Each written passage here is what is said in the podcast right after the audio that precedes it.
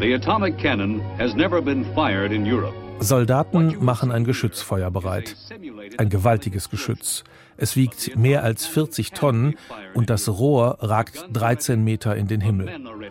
Wir sind in den 50er Jahren. Im Kalten Krieg fahren die Vereinigten Staaten ihre größten Kanonen an die Konfliktlinie zwischen Ost und West. Es sind atomare Kanonen, die aus ihren gewaltigen Rohren Atomgranaten schießen können. Dieses hier heißt Atomic Annie. This is the US Army's largest field artillery weapon. Die Strategie heißt Abschreckung. Die Blöcke stehen sich feindlich gegenüber und die Grenze zwischen ihnen läuft mitten durch Deutschland. Die Waffen sollen einen sowjetischen Angriff auf den Westen verhindern, mit allen Mitteln. Die NATO-Staaten geben sich das Versprechen, wenn einer angegriffen wird, dann helfen alle anderen. Im Artikel 5 des Nordatlantikvertrages heißt es, Die Parteien vereinbaren, dass ein bewaffneter Angriff gegen eine oder mehrere von ihnen in Europa oder Nordamerika als ein Angriff gegen sie alle angesehen wird. Ein Angriff, ein Konflikt zwischen Ost und West, könnte es den jetzt wieder geben? Die NATO, die der französische Präsident Emmanuel Macron noch 2019 Hirntod nannte, scheint plötzlich wieder quicklebendig nach dem Angriff Russlands auf die Ukraine und der Drohung Wladimir Putins, Atomwaffen einzusetzen. Die Entspannung nach der Wiedervereinigung, sie ist wie weggeblasen. Brauchen wir die NATO wieder? Und die Abschreckung? Hat die etwa funktioniert als Friedenssicherung? Deutschlandfunk. Der Rest ist Geschichte. Ich bin Jörg Biesler und in Der Rest ist Geschichte suchen wir in der Vergangenheit nach Antworten auf die Fragen von heute. Zu hören sind wir in der DLF Audiothek und auch im Radio. Freitags 19.15 Uhr Deutschlandfunk. Heute fragen wir, ob Abschreckung tatsächlich funktioniert und der Beistandsartikel des NATO-Vertrags jetzt wieder gebraucht wird. Jeder Quadratzentimeter des NATO-Territoriums, das haben viele westliche Regierungen gesagt, wird verteidigt. Das richtet sich natürlich an Russland, das Krieg führt und dem Westen droht. Wir fragen, was eigentlich war die Idee der NATO, der Deutschland 1955 beigetreten ist und inzwischen viele andere Länder in Europa? Und hat der russische Präsident Wladimir Putin recht, wenn er sich bedroht fühlt dadurch? Oder ist die NATO einfach eine legitime Versicherung der freien Welt, Aggressionen gemeinsam zu begegnen und damit Sicherheit und Frieden zu schaffen? Allerdings mit Waffen. Wenn Sie heute auf die NATO gucken, sind Sie froh, dass es die gibt? Fühlen Sie sich beschützt? Ich würde sagen, ja. Ich würde das nicht erst seit dem äh, 24. Februar 2022 sagen, auch schon für die Zeit davor, aber heute mit Sicherheit ja, bin ich sehr froh, dass es sie gibt. Falk Ostermann ist das, Politikwissenschaftler an der Uni Kiel. Er forscht zur NATO und ihrer Geschichte. Und die beginnt mit dem Ende des Zweiten Weltkriegs. Deutschland ist besiegt und aufgeteilt in vier Besatzungszonen. Die Alliierten, also die Sowjetunion, Frankreich, England und die Vereinigten Staaten, haben den Zweiten Weltkrieg gewonnen und die Nazidiktatur beendet. Da hören die Gemeinsamkeiten dann auch schon auf. Zwischen den Alliierten nehmen die Konflikte zu. Also die Sowjetunion hat eindeutige Expansionsbestrebungen gezeigt zwischen 1945 und dann 49 der Gründung der NATO. Sie hat entweder Gebiete annektiert oder sie hat sich subversiv in verschiedenen Staaten, äh, mittel- und osteuropäischen Staaten verhalten, so dass man eben dann doch relativ schnell gemerkt hat, dass es mit den Absprachen, die man dort getroffen hat, nicht so weit trägt, wie man das gehofft hatte. Und so hat sich dann eben dieser Gegensatz zwischen Kommunismus auf der einen Seite und westlich-liberaler Ideologie auf der anderen Seite langsam durchgesetzt. 1948 hat ja dann die Sowjetunion den Alliierten Kontrollrat eben auch verlassen, also das zentrale Koordinationsgremium der sogenannten Siegermächte des Zweiten Weltkriegs oder sogenannten der Siegermächte und alle, die dort eben drin saßen. Und naja, so hat sich dann eben diese Blockkonfrontation gebildet. Winston Churchill im Krieg britischer Premier spricht schon 1946 vom eisernen Vorhang, der sich gesenkt hat. From Stettin in the Baltic to Trieste in the Adriatic, an iron curtain has descended across the continent. Es entwickeln sich gegnerische Systeme. Vor allem die USA sehen im Kommunismus eine Gefahr für die freie Welt. Und sie wollen den Westen zusammenhalten. Also das Bewusstsein, wenn wir Westeuropa zumindest, was ja unter westalliierter Einflussbereich war nach dem Ende des Zweiten Weltkrieges, wenn wir zumindest die im westlich-liberalen Lager halten wollen, dann müssen wir die schwachen europäischen Staaten wieder aufbauen. Stichwort Marshallplan. Keep the Russians out, keep the Americans in, keep the Germans down, soll der erste NATO-Generalsekretär Lord Hastings Lionel Ismay gesagt haben. Also ungefähr die Russen fernhalten, die Amerikaner als Schutzmacht drinhalten und die Deutschen kleinhalten. Militärische Stärke soll die Sowjetunion abschrecken. Am 4. April 1949 gründen dazu zwölf Staaten den Nordatlantikpakt, ein Bündnis zur Verteidigung gegen den Kommunismus. Das ist der amerikanische Präsident Harry S. Truman beim Gründungsakt der NATO. Er meint, Krieg kann vermieden werden. Menschen können handeln, über ihr eigenes Schicksal bestimmen, zum Beispiel indem sie die Freiheit erkämpfen, wie gegen Deutschland im Zweiten Weltkrieg.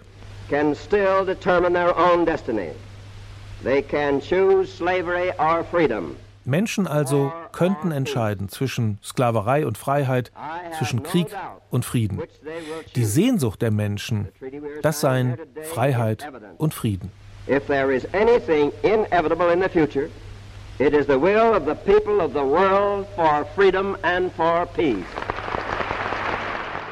An der Stelle merkt man eben auch, dass eine Interpretation der NATO rein als ein kollektives Verteidigungsbündnis, wie wir das in der Fachsprache nennen, einfach nicht zutreffend ist. Die NATO war von vornherein immer mehr als ein kollektives Verteidigungsbündnis. Sie war eben auch eine kollektive Sicherheitsinstitution, auch nach innen. Ja, zum einen, weil es galt dann ab 1955 mit Deutschland auch den großen ehemaligen Kriegsgegner wieder einzubinden. Ja, es galt die Unterschiede, die zwischen Frankreich, Großbritannien, Deutschland, aber dann wiederum auch den USA in der Weltpolitik bestanden, irgendwo miteinander zu bearbeiten und zu koordinieren. Und wenn Sie sich den Nordatlantikvertrag anschauen, dann sehen Sie auch dort, wir haben es zwar die Tendenz immer von Artikel 5, dem Beistandsversprechen, was ja nun auch zentral und in der Form einzigartig ist. Wenn ein Land angegriffen wird, helfen alle anderen. Genau, richtig. Aber wir haben davor eben auch andere Artikel und in der Präambel des Nordatlantikvertrags steht bereits drin eben genau das, was Sie angesprochen haben, die Berufung auf die Freiheit des Individuums, auf die Herrschaft des Rechts, auf äh, Demokratie. Das steht bereits in der Präambel vor dem ersten Artikel des Nordatlantikvertrages und wir haben dann in den Artikeln, die darauf folgen, eben zum Beispiel auch ursprünglich die Betonung von der Bedeutung von wirtschaftlicher Zusammenarbeit. Da steht in Artikel 2 drin. Das war am Anfang mal angedacht, dass man sogar die NATO für mehr wirtschaftliche Zusammenarbeit nutzen würde, was ja nur sehr eingeschränkt im Bereich der Koordination von Rüstungsbemühungen äh, heutzutage stattfindet. Aber sogar das war angedacht. Und da zeigt sich dieser Impetus, den Schumann dann in sehr hehren Worten vielleicht formuliert hat, aber dann doch schon, dass man dort eben sieht, ja, es ging um kollektive Verteidigung, natürlich äh, gegen die Sowjetunion, aber es ging auch immer schon um mehr als das. Es ging auch um Koordination. Es ging darum, Gemeinschaft zu schaffen zwischen den Verbündeten, gerade natürlich nochmal seit 1955 dann Deutschland in die NATO eingetreten ist. Dass dieser Beistandsartikel 5 ist ja, also ich kenne jedenfalls kein Beispiel, wo es das schon mal gegeben hätte in der Geschichte, dass wirklich eine ganze Reihe von Staaten sich verpflichten, wie das heute immer so schön heißt, jeden Quadratzentimeter, das ist das, was wir immer in den Nachrichten hören von der Politik, jeden Quadratzentimeter des NATO-Territoriums zu verteidigen. Oder gibt es ein historisches Beispiel dafür? Ich weiß jetzt nicht, ich möchte an der Stelle gar nicht sonst wie weit in die Historie zurückgehen, aber wenn wir uns zum Beispiel die anderen Allianzen, die die USA mit Staaten im pazifischen oder im indopazifischen Raum anschauen, dann finden wir dort nicht diese starke Formulierung des Beistandsartikels. Das ist bei der US-japanischen Allianz trotz der Tatsache, dass ja äh, sehr viele Soldaten in der USA in Japan stationiert sind, sehr viel vager formuliert. Es gibt es auch nicht so deutlich in Südkorea, wenngleich dort natürlich die Bedrohungssituation aufgrund aufgrund der Grenze mit Nordkorea nochmal eine anderes. Es gibt das auch nicht so deutlich mit Australien. Also die Formulierung des Beistandsartikels, dass ein Angriff auf einen wie ein Angriff auf alle gewertet wird, ist schon sehr stark. Und nicht nur das, was man ja sich, und das ist der wichtigere Gegensatz oder Unterschied, nicht Gegensatz an der Stelle eigentlich noch, wozu man sich ja entschlossen hat, ist, dass man es nicht allein bei diesem Artikel belässt, sondern man hat ja konsequent seit 1949 dann integrierte militärische Strukturen aufgebaut, die in, zu kalten Kriegszeiten tagtäglich über 40.000 Zivilistinnen und Soldatinnen zusammengearbeitet haben, um kollektive Verteidigung zu planen. Heute sind es noch so um die 12.000. Aber das ist eben das in Verbindung mit Artikel 5, was die NATO einzigartig macht. Die NATO, ein Verteidigungsbündnis, aber auch ein Instrument der ideologischen Auseinandersetzung und damit ein Faktor in der Blockbildung. War die gewollt vom Westen, die Blockbildung? Ich würde nicht sagen, dass die unbedingt die Blockbildung wollten, aber sie haben auf die Situation reagiert, die sich ihnen zwischen 1945 und 1949 darstellte, also eine expansionistische, subversive, hegemonial auftretende Sowjetunion, die eine andere Ideologie hatte.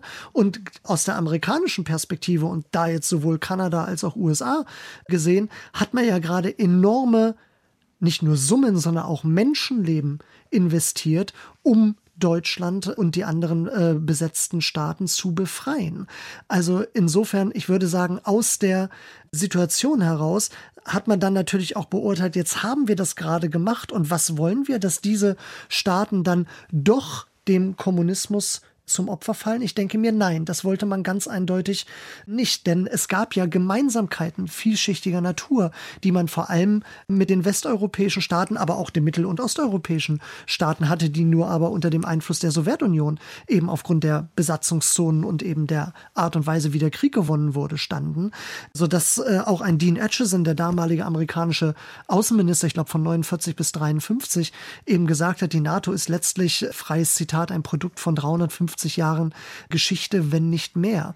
Ja, das zeigt natürlich auch nochmal die Verbundenheit, die in dem Falle die US-Administration mit Europa gefühlt hat. Also die NATO war nicht einfach, würde ich sagen, ein Mittel, um dem Kommunismus in Europa Einhalt zu gebieten, sondern sie war eben auch Ausdruck eines Gemeinschaftsgefühls, wo wir natürlich Richtung Kolonisierung der neuen Welt zurückgehen müssen. Das meint er Atchison mit wenn nicht mehr, denke ich mir, ne, was eben eindeutig damals zu verspüren war. Und insofern, nein, ich denke mir, es war nicht, dass jemand das wollte in dem Moment, aber es war, wenn Sie so wollen, das Resultat von politischen Entscheidungen Gründung, die Gründung der NATO und dann 1955 des Warschauer Pakts, die auf beiden Seiten getroffen wurden, sei es auf der anderen Seite des Atlantiks, sei es in Europa oder im kommunistischen Teil Europas mit der Sowjetunion. Der Warschauer Pakt, das war der sogenannte Warschauer Vertrag über Freundschaft, Zusammenarbeit und gegenseitigen Beistand. Damit reagierten die Staaten des Ostblocks auf den Beitritt der Bundesrepublik zur NATO. Der Wettbewerb der Systeme ist da schon in vollem Gange und auch das militärische Wettrüsten.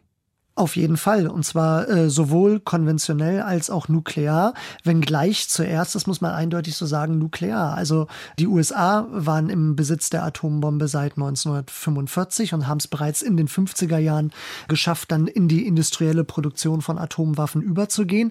Der erste Test von Nuklearwaffen in der Sowjetunion war ja erst 1949 und die industrielle Produktionskapazität von Nuklearwaffen in der Sowjetunion begann eigentlich erst in den 60er Jahren. Das heißt, da begann der nukleare Wettlauf, wenn Sie so wollen.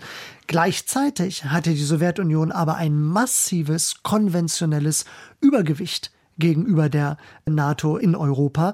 Was man ja auch nicht vergessen darf, ist, dass die Streitkräfte ja auch im Falle der NATO erstmal aus den USA und Kanada oder Großbritannien hätten herbeigeschafft werden müssen im Kriegsfall, trotz natürlich vieler bereits äh, vorpositionierter Streitkräfte. Aber man wäre auf den Nachschub an Material und Soldatinnen aus den USA und Kanada angewiesen gewesen.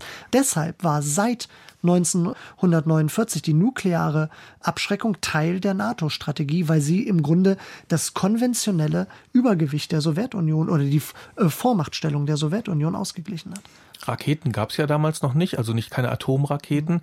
Deswegen Atomic Annie, also die Haubitze, das große Geschütz, das auch ähm, äh, Atomsprengköpfe äh, verschießen konnte, die dann auch zum Großteil eben an der deutsch-deutschen Grenze sozusagen aufgestellt waren, um einen Vormarsch, den man möglicherweise konventionell nicht hätte aufhalten können, mit der nuklearen Bedrohung aufzuhalten?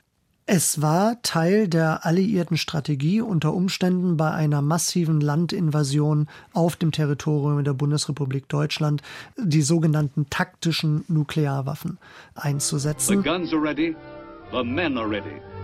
Natürlich, man unterhält sich immer so, ob Nuklearwaffen überhaupt taktisch sein können oder ob nicht von vornherein die Nutzung von Nuklearwaffen gleich eine enorme Eskalation darstellt, weil eben man davon ausgeht, dass Nuklearwaffen eigentlich unmittelbar eine solche Eskalation bewirken, dass das strategische Waffen sind. Aber ja, das waren Teile davon und genauso gab es dann natürlich die strategische Luftwaffe, die dann eben äh, mit Hilfe von Bombern Nuklearwaffen ins Ziel gelenkt hätte und dann zunehmend mit dem Fortschreiten der Raketentechnik dann natürlich die vor allem Interkontinentalraketen, die dann eben die sogenannte, das war immer das Wichtige, das muss man verstehen, bei nuklearer Abschreckung, die Zweitschlagsfähigkeit eben erhalten sollten. Also sicherzustellen, dass wenn sich ein Staat dazu entschließen sollte, sprich die USA oder die Sowjetunion, Waffen in einem Erstschlag einzusetzen, aus welchem strategischen Kalkül auch immer, dass dann dieser Staat sich sicher sein müsste, dass auch er komplett vernichtet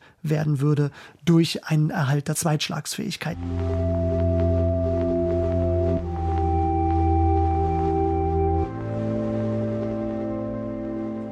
Die NATO auf der einen Seite, der Warschauer Pakt auf der anderen.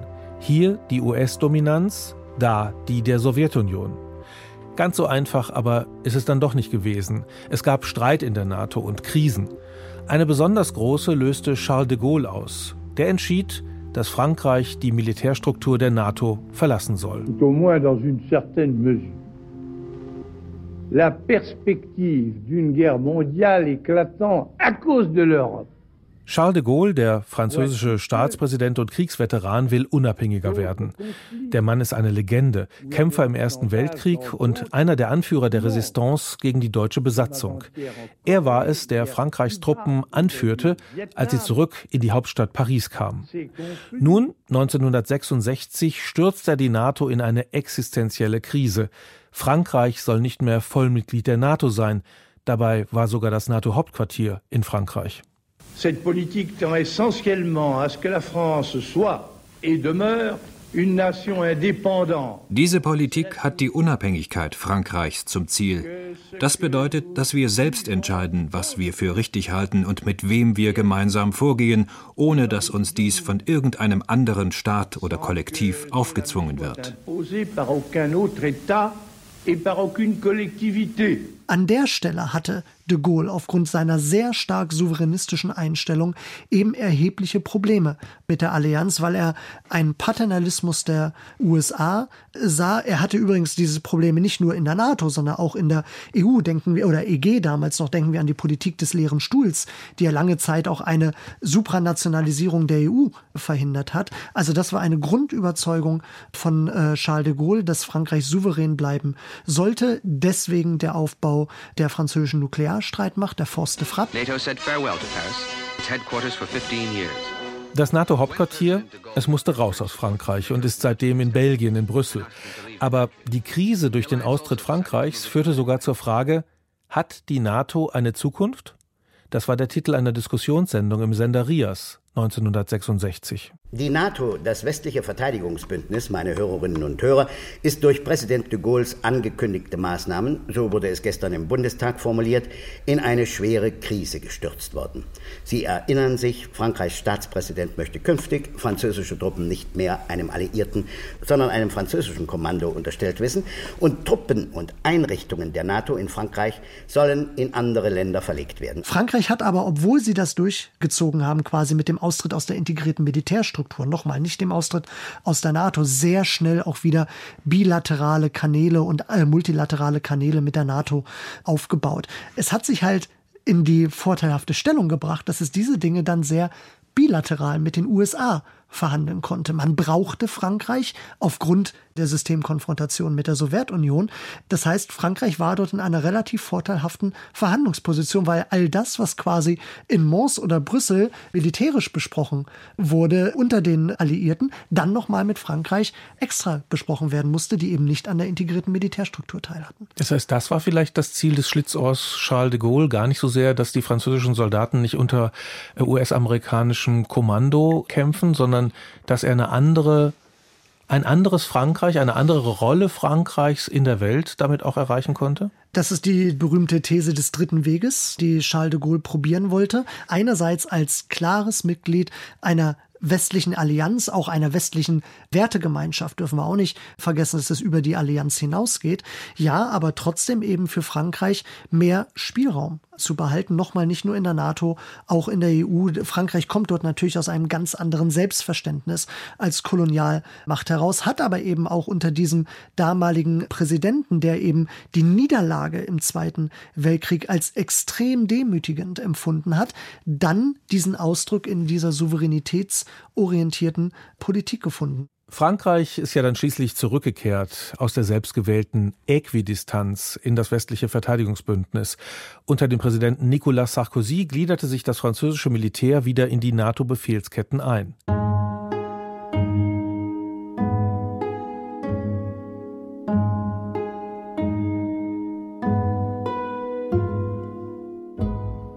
Die NATO, um die geht's heute in Der Rest ist Geschichte. Gegründet wurde sie, um der sowjetischen Expansion zu begegnen und Frieden und Freiheit zu sichern.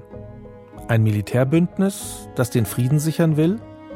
Das hat vielen nicht eingeleuchtet. Kann man tatsächlich mit immer mehr Rüstung Krieg verhindern?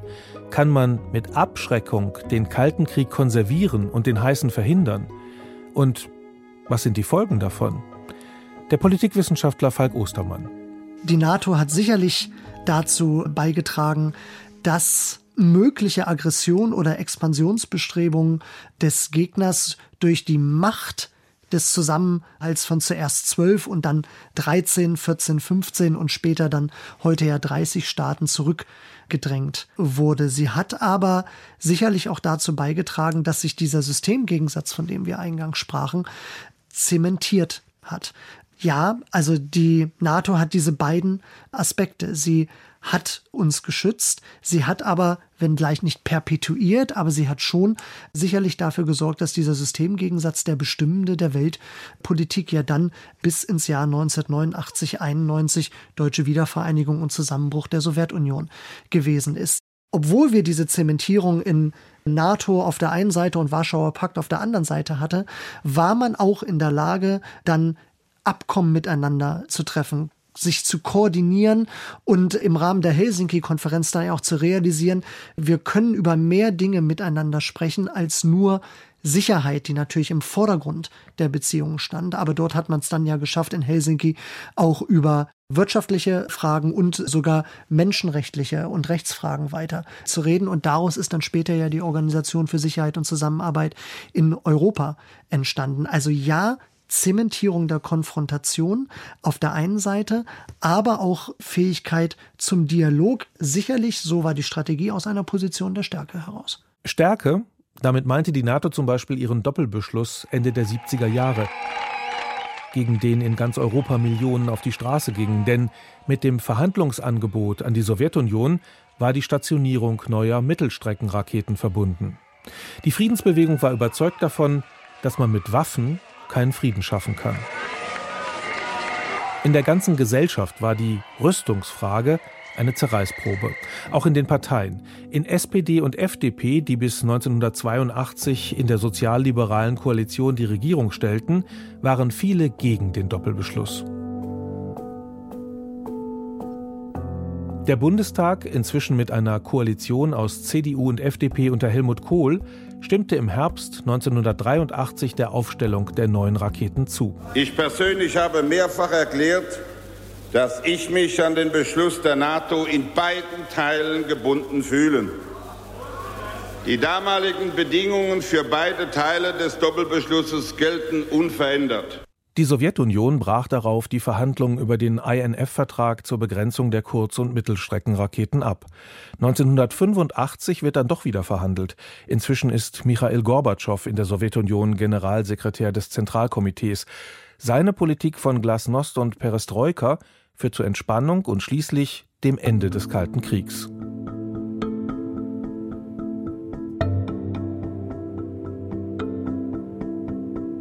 War es das jetzt? Mit der NATO? Die Sowjetunion zerfällt, der Warschauer Pakt, das Beistandsbündnis der Ostblockstaaten, löst sich auf. Die NATO aber bleibt bestehen. Ich will von Falk Ostermann wissen, warum das Ende des Ost-West-Konflikts nicht auch das Ende der NATO war. Naja, ich glaube, an der Stelle greife ich wieder was auf, was ich vorher schon gesagt habe, dass die NATO eben von 1949 an nicht nur ein kollektives Verteidigungsbündnis war, sondern es war ein kollektives Sicherheitsbündnis nach innen, aber nach dem Ende des Kalten Krieges eben dann auch nach außen zunehmend, weil wir mit dem Problem des Staatszerfalls ja im ehemaligen Jugoslawien zum Beispiel konfrontiert waren und also dort eine offensichtliche Notwendigkeit bestand für jemanden, um das jetzt mal so allgemein zu formulieren, sich dort einzubringen, um zu Konfliktlösung beizutragen. Die EG war damals dazu noch nicht in der Lage, die Europäische Union seit 1993 äh, Maastrichter Vertrag auch nicht, so dass man dort relativ schnell gemerkt hat, dass man die NATO weiterhin brauchte in einer anderen Funktion, kollektive Sicherheit nach außen herzustellen.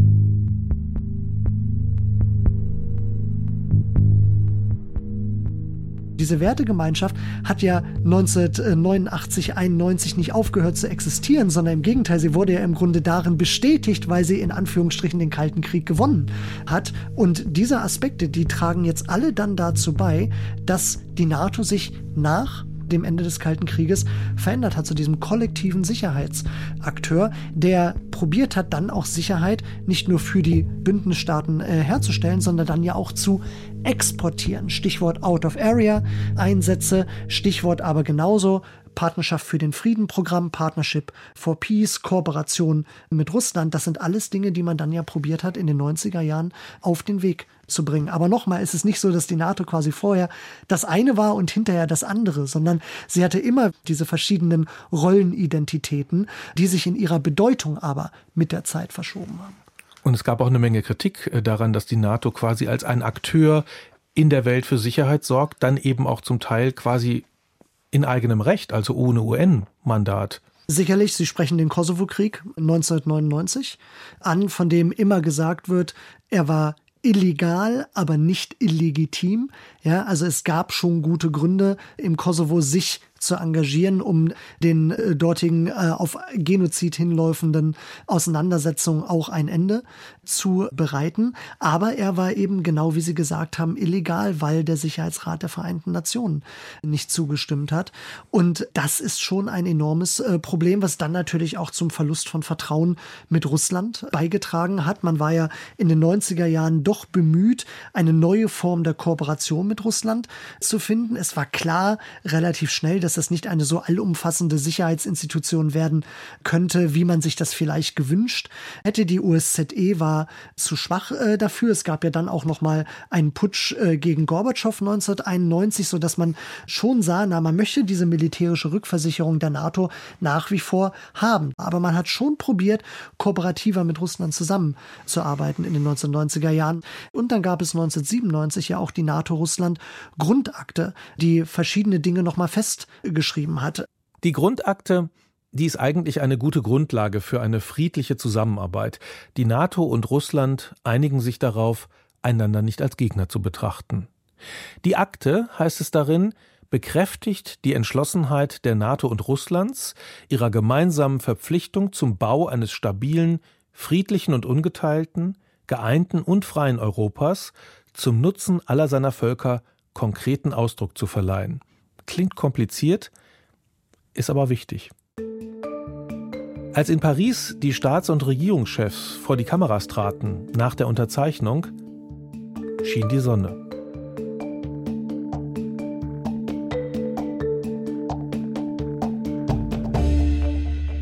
Ganz so schön war die Sache dann doch nicht. Die Grundakte ist kein bindender Vertrag und Russland verstößt in der Folge mehrfach gegen die Verpflichtung zu Frieden und Freiheit.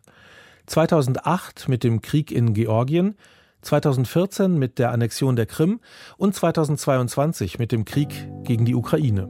Obwohl ich sozusagen vom Kopf her wusste, das ist eine Möglichkeit, dass das passiert und dass es eben nicht nur den Donbass betrifft, sondern die Gesamtukraine. Und trotzdem, wenn das dann passiert, ist das emotional noch mal etwas anderes. Franziska Davis ist Osteuropa-Historikerin an der Ludwig-Maximilians-Universität München. Man ist ja als Historikerin, die sich eben auch mit der Ukraine beschäftigt, kennt man das Land, man kennt Menschen dort, man hat Freunde, Kollegen und dann ist das natürlich noch mal etwas anderes, wenn man das so unmittelbar sieht, dass Städte bombardiert werden, in denen man gewesen ist, dass Kiew bedroht war mit dieser Panzerkolonne und als mir dann klar wurde, also auch intellektuell war mir das schon vorher klar, aber als mir dann so richtig emotional bewusst wurde, dass wir jetzt diesen Terror sehen werden in den besatzten äh, Gebieten. Es war ja abzusehen, dass Teile der Ukraine auf jeden Fall besetzt werden. Äh, da habe ich eine Panikattacke bekommen, weil mir klar wurde, das, was ich eher so aus der Geschichte kenne, zumindest wenn es um die Ukraine geht, dass Massenterror wirklich, dass ich das jetzt als Zeugin von außen sehen würde und dass es Leute treffen könnte, die ich kenne oder die ich aus der Ferne kenne und schätze, deren Texte ich lese. Und das hat bei mir zu einer Panikattacke geführt.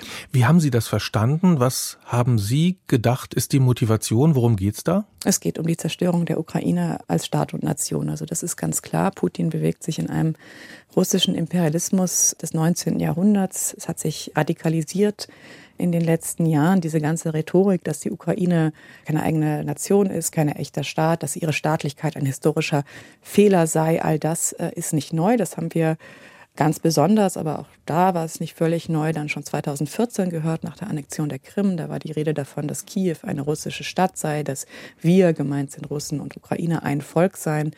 Und in aller Deutlichkeit hat er diese ideologische Grundüberzeugung, dass die Ukraine ja eben nicht existieren dürfe als eigenständiges Land im äh, Sommer 2021 in einem Essay auch nochmal ausgeführt, der hieß über die historische Einheit von Russen und Ukrainern. Und da findet man eigentlich die ideologische Grundlage von diesem Krieg. Inzwischen sind viele ehemalige Ostblockstaaten der NATO beigetreten, darunter Polen, Tschechien und die Länder im Baltikum. Die NATO-Russland-Grundakte, das sind aber nur noch gute Absichten auf Papier. Die Ost-West-Konfrontation ist wieder da. Russland besetzt fremde Gebiete, droht mit Atomwaffeneinsatz und wirft der NATO vor, mit zusätzlichen Truppen in Osteuropa und mit der Osterweiterung überhaupt gegen die Grundakte verstoßen zu haben.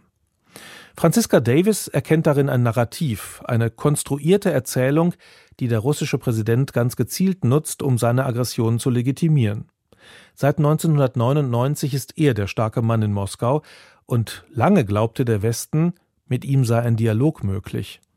Franziska Davis hält das für eine Fehleinschätzung. Also vorneweg, diese Erzählung, die auch in Deutschland sehr sich einer großen Beliebtheit erfreut hat, dass Putin eigentlich ein aufgeschlossener, pro-westlicher gar Politiker war, der einfach durch dem Westen einfach vor dem Kopf gestoßen wurde. Das ist falsch, definitiv. Er hat da 2001 zwar diese geniale PR-Rede im Deutschen Bundestag gehalten, wo auch sehr bewusst immer, er ist ja Geheimdienstmann, den Deutschen das gesagt hat, was sie hören wollten. Heute müssen wir fest und endgültig erklären, der Kalte Krieg ist vorbei.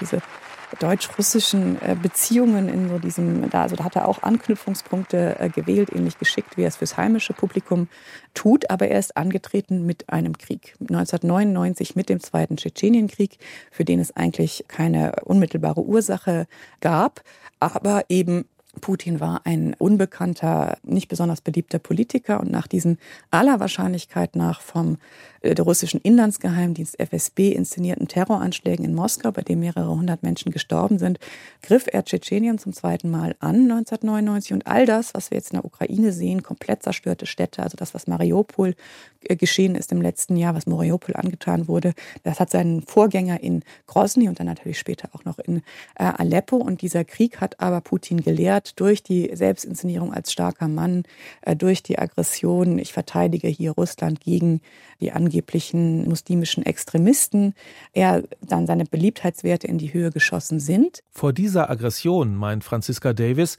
fliehen viele Staaten in die NATO.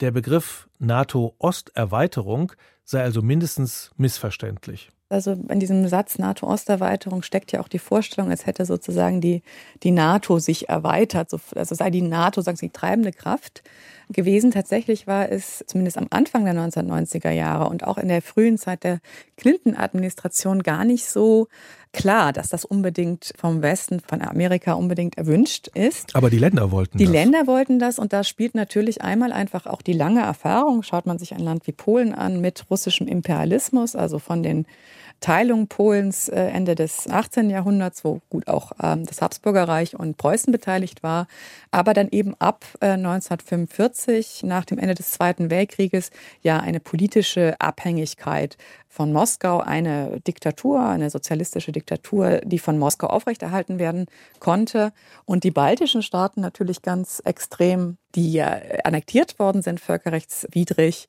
im Zuge des Zweiten Weltkriegs von der Sowjetunion, die sich auch nie als Teil der Sowjetunion gesehen haben. Auch hier die Erfahrung mit stalinistischem Terror, auch hier die Erfahrung, Teil des russischen Zarenreiches gewesen zu sein. Und, das, da muss man auch nochmal dazu sagen, bei uns in der Perspektive, wir haben ja vieles äh, in der westlichen Perspektive, wir haben ja gerade in Deutschland ähm, mit diesem Gefühl der Verantwortlichkeit gegenüber Russland haben wir vieles viel weniger stark wahrgenommen als diese Staaten, die eben viel, ein, sage ich mal, viel durch ihre historischen Erfahrungen ein viel größeres und ein viel feineres Sensorium dafür haben.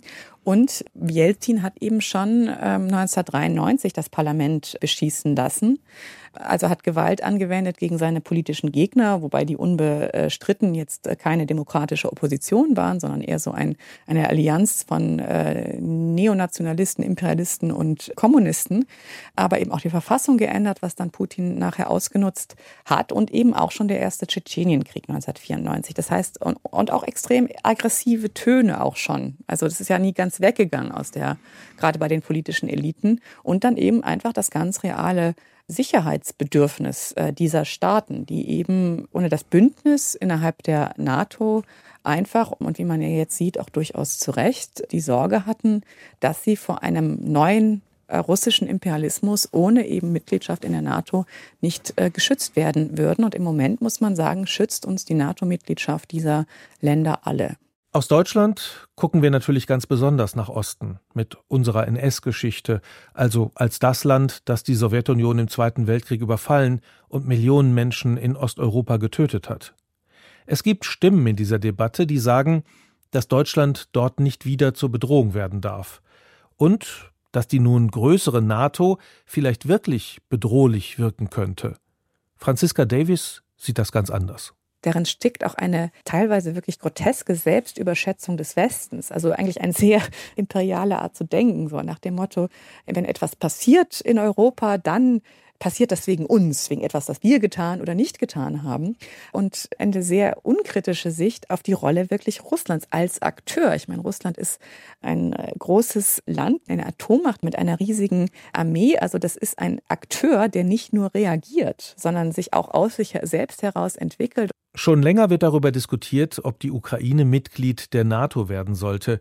Neuerdings auch darüber, ob Russland einen Angriff gewagt hätte, wenn das Beistandsversprechen der NATO auch für die Ukraine gegolten hätte. Es ist sicher so, dass Putin gerade die Ukraine aufgrund gerade diesem besonderen Stellenwert, den die Ukraine im russischen Imperialismus hat, nicht in der NATO sehen wollte. Aber es ist die Frage, ob wir das als Sicherheitsinteresse definieren oder als imperialen Anspruch auf die Ukraine. Und es ist eben ganz deutlich ein imperialer Anspruch auf die Ukraine. Und auf diesen imperialen Anspruch hat ja der Westen sogar Rücksicht genommen. Die USA und in der Regierung Bush, die wollten die Ukraine und Georgien in der NATO sehen. Deutschland und Frankreich haben das 2008 auf dem Gipfel in Bukarest der NATO verhindert aus Rücksicht auf, es wurde uns äh, verkauft, sage ich mal, auf russische Sicherheitsinteressen. Aber man kann eben auch, und das kommt der Sache meines Erachtens näher, sagen, aus Rücksicht auf die nach wie vor imperiale Anspruchhaltung Russlands auf äh, die Ukraine, aber auch gegenüber Georgien. Ich will aber von Franziska Davis wissen, was sie von der Idee der Linken hält, die NATO aufzulösen und stattdessen auf die Vereinten Nationen zu setzen als Sicherheitsarchitektur. Sie ist überzeugt, an Putins Zielen würde das nichts ändern. Es geht um die Vernichtung der Ukraine. Es geht darum, ein neues russisches Imperium aufzubauen. Es geht um die Zerstörung der europäischen äh, Sicherheitsordnung. Also die Vorstellung, man könnte da jetzt irgendwie über die UN etwas erreichen, ist wirklich absurd. Ja, also das haben wir ja auch schon mal gesehen, mit wenn äh, 1995 in Srebrenica, wenn Akteure wirklich mit mörderischer Gewalt bereit sind zum Massenterror, zum Mord, zu genozidaler Kriegsführung, dann ist das keine Lösung, da irgendwie ohne eine militärische Verteidigung, also in dem Falle hätte es eine Verteidigung der Bosniaken geben müssen. Jetzt ist es ja gar nicht so, dass die Ukrainer wollen, dass äh, wir sie verteidigen. Sie wollen einfach nur unsere Hilfe oder die Hilfe des Westens, sich selbst zu verteidigen. Und die Vorstellung, dass irgendetwas anderes als ihn militärisch Putin dazu zu zwingen, zu verhandeln, diesen Krieg beenden würde, ist, solange die Kriegsziele sich nicht geändert haben in Moskau, und die haben sich bisher nicht geändert, ist eine völlige Illusion. Gegründet wurde die NATO, um sich gegenseitig zu unterstützen. Wenn ein Land angegriffen wird, dann helfen alle der inzwischen 30 Mitglieder. Die große Ironie der Geschichte ist, dass der Beistandsartikel geschaffen wurde, im Grunde für die europäischen Mitgliedstaaten, um sich des Beistands der USA und Kanadas sicher zu sein, vor allem natürlich der USA. It's 8:52 here in New York. I'm Bryant Gumbel. We understand that there has been a plane crash. Und er das erste und einzige Mal in der Geschichte der Allianz ausgerufen wurde am 12. September 2001 nach den Anschlägen auf, auf Washington und auf das World Trade Center in New York. Has crashed into the World Trade Center. We don't know anything more than that. NATO-Generalsekretär Lord George Robertson verkündete den Beschluss des NATO-Rates. The Council agreed if it is determined that this attack was directed from abroad against the United States, it shall be regarded as an action covered dass ein bewaffneter Angriff gegen eine oder mehrere von ihnen in Europa oder Nordamerika als ein Angriff gegen sie alle angesehen wird. Was muss noch gewährleistet sein, damit die NATO dann auch beschließt, dass der Beistandsfall sozusagen eingetreten ist? Der Beistandsfall ist automatisch eingetreten in dem Moment, äh, wo der Nordatlantikrat das beschließt. Was danach kommt, ist allerdings dann wieder komplett Gegenstand von politischen äh, Verhandlungen oder vielleicht nicht komplett, aber größtenteils. Wir haben ja davon gesprochen, dass die NATO die einzige Militärallianz der Welt mit großen Hauptquartierstrukturen ist. Das heißt, diese Hauptquartierstrukturen, vor allem im militärischen Bereich, sind eben dann die, die, wenn man so will, in Marsch gesetzt werden. Die können ihre Pläne aus den Schubladen holen, sie können sie implementieren. Ja, das sind also alles Dinge, die natürlich die Hauptquartiere machen können. Aber wie ein jeder Staat beisteht, ist letztlich ihm selbst überlassen. Und das war übrigens auch schon seit 1949 völlig klar, dass äh, es unterschiedliche Arten des Beistandes geben würde.